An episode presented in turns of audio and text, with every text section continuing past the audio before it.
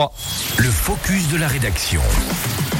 Ce matin, dans ce focus de la rédaction, nous partons en Savoie pour découvrir l'exposition Alpin 7000 ans d'histoire du musée dauphinois situé dans le département de l'Isère. Oui, alors cette exposition, c'est l'occasion de découvrir l'histoire hein, des sociétés alpines, à commencer par les premiers paysans alpins dès le néolithique, en passant par la conquête de la Gaule alpine, par Rome jusqu'à l'alpinisme moderne à la veille de la Révolution. Alors parler montagne, c'est aussi parler de cette vie basée sur le rythme des saisons, avec la montée dans les alpages, de toutes ces évolutions de l'homme qui ont eu lieu face à ce milieu naturel qu'est la montagne.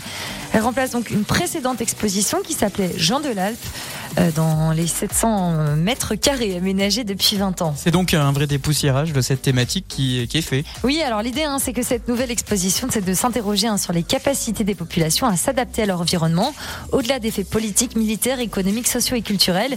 Une adaptation qui s'accélère hein, depuis le dernier quart de siècle.